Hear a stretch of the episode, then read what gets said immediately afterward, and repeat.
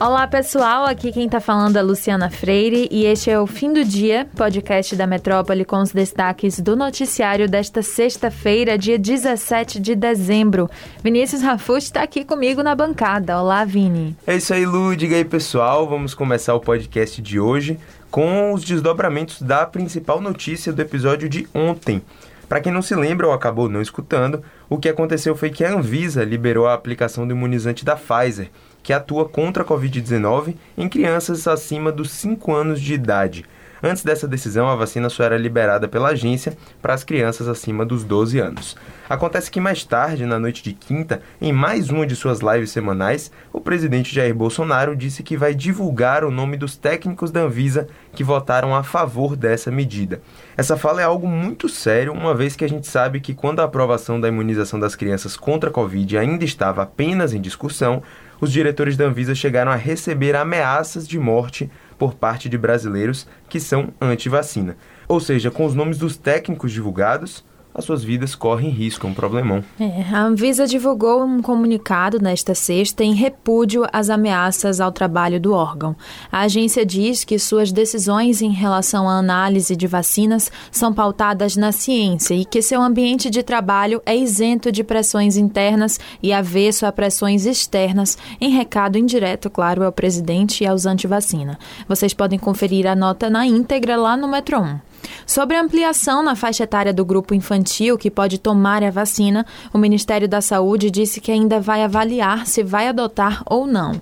O chefe da pasta, Marcelo Queiroga, disse em entrevista à CNN Brasil que vai fazer uma análise sobre todos os aspectos, mas não estimou um prazo para a divulgação do cronograma, nem quando deve ser realizada a audiência pública. É, ainda segundo o ministro, há um contrato de compra de 100 milhões de doses da Pfizer que vai ser utilizado para comprar as vacinas para as crianças se o governo decidir fazer isso.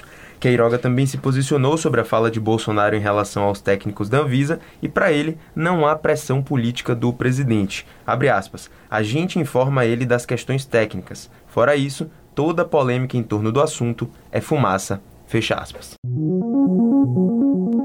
Os baianos Wagner Moura, Caetano Veloso e Daniela Mercury denunciaram na última terça-feira para a Comissão Interamericana de Direitos Humanos a censura no Brasil.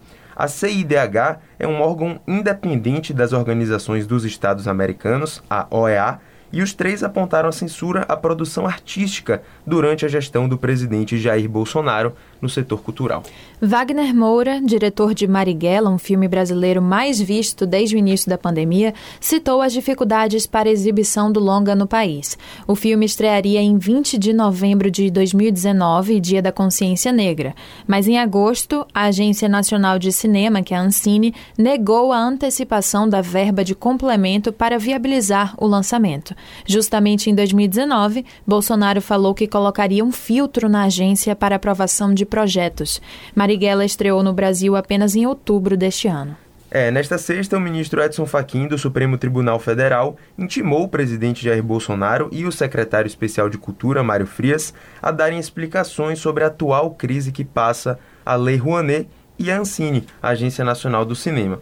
Segundo o jornal Folha de São Paulo, a determinação vem em resposta a um pedido da Ordem dos Advogados do Brasil, a OAB, a primeira das alegações listadas diz respeito ao esvaziamento da Comissão Nacional de Incentivo à Cultura. A ordem ainda menciona portarias editadas pelo governo Bolsonaro que limitam o número de projetos a serem aprovados na Lei Rouanet e priorizam determinadas áreas artísticas. Menciona também perseguição e ilegalidades na Fundação Palmares. A OAB destacou ainda que o governo Bolsonaro estaria empreendendo atos análogos à censura. O assunto agora é a CPI da Coelba. Temos novidades. O presidente da Assembleia Legislativa da Bahia, Adolfo Menezes, admitiu ao Metro 1 que a casa deve concluir os trabalhos de 2021 sem instalar a comissão, uma vez que há impasses entre os deputados e também está próximo do recesso.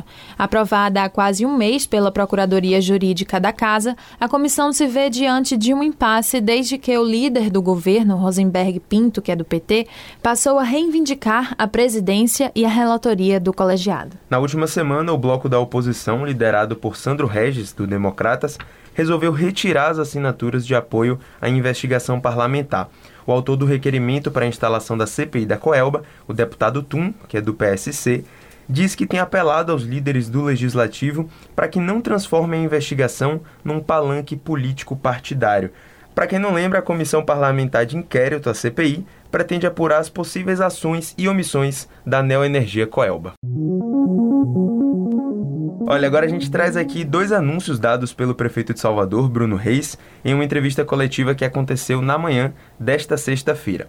A primeira delas, infelizmente, não é nada boa para a maioria dos moradores da capital, porque é possível que a partir do ano que vem a tarifa dos ônibus suba mais uma vez e o valor pode chegar a R$ 4,00 e 80 centavos. Dureza, viu? Vixe, pois é.